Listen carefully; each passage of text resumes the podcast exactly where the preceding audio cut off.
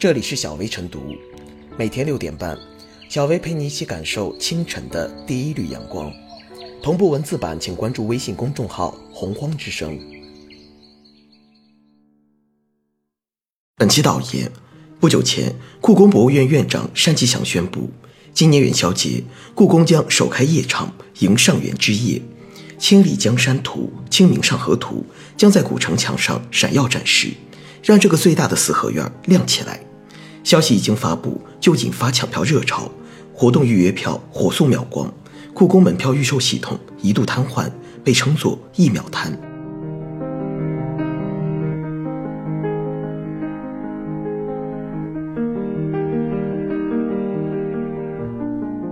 故宫灯会订票网站为何一秒瘫？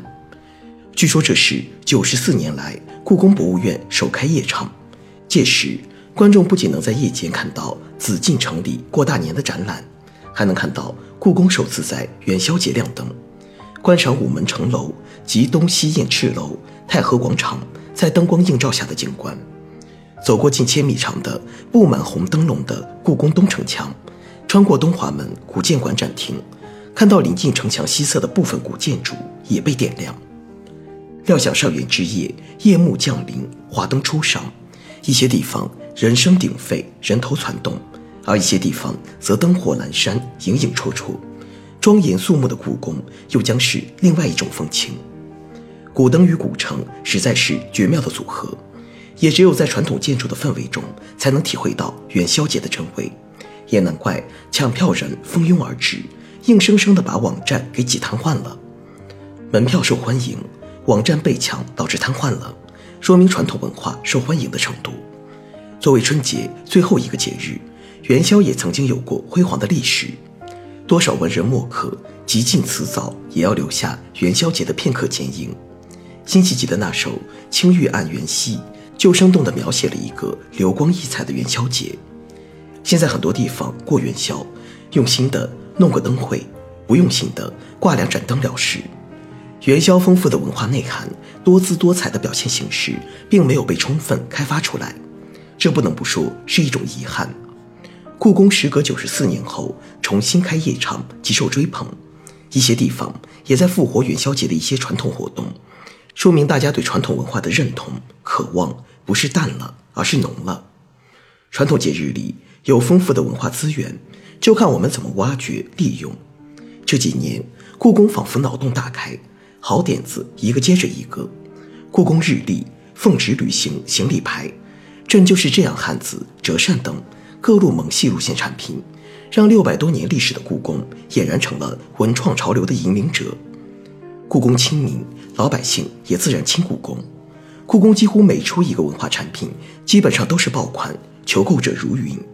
传统文化不仅没有成为负担，反而成为想象力和创造力的来源。这一点。值得所有的文保单位、文创产业从业者反思。故宫走得出去，放得下身段，别的文保单位没有理由还板着面孔端着架子。故宫的灵活与多数文保单位的刻板形成了鲜明对比。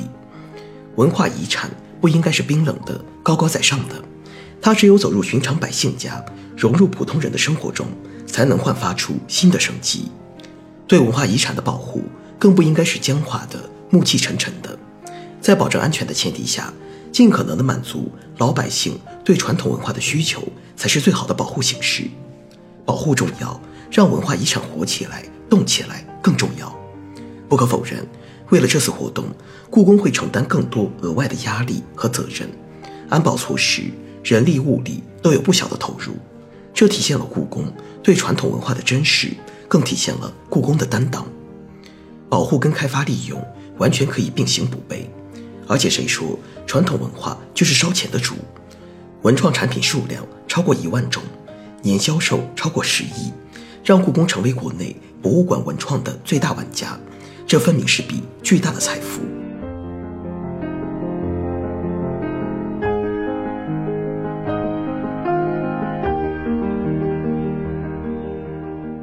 故宫首开夜场，让文物活在当下。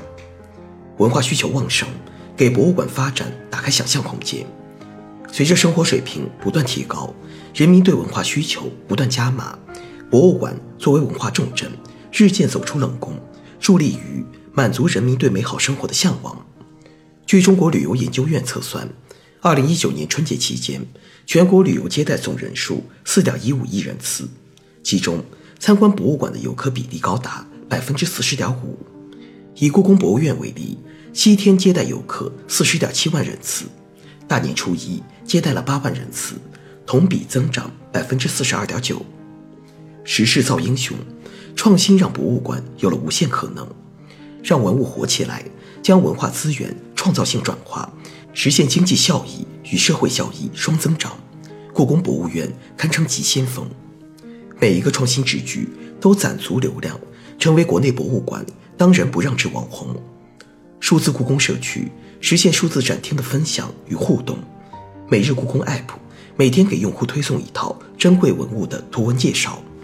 日历、丝巾、水果茶等一系列文创产品线上线下热卖，为故宫带来丰厚收益。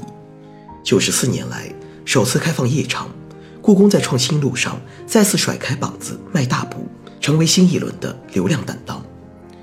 问渠哪得清如许？唯有源头活水来。故宫不顾创新是其源头活水，这一点对博物馆同业富有启迪。一方面，像故宫博物院这类国家级博物馆，门庭若市，人如潮涌，甚至不得不采取限流措施。另一方面，也有一些博物馆门庭冷落，无人问津，空有偌大的场馆。究其原因，除了资源禀赋不同之外，也与博物馆本身的创新能力、运营模式不无关系。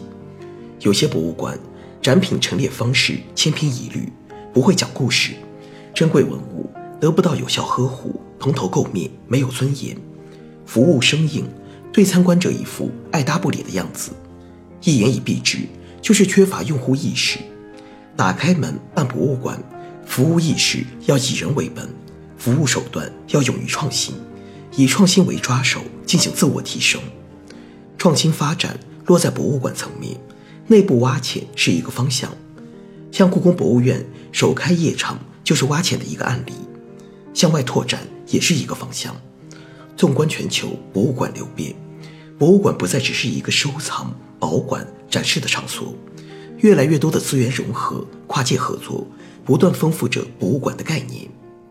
博物馆加图书馆，博物馆加餐厅，博物馆加地铁，博物馆加酒店，博物馆加音乐会，博物馆加健身，昭示着博物馆加已经进入更多元的时代。苟日新，日日新，创新才能让博物馆续写不老的传说。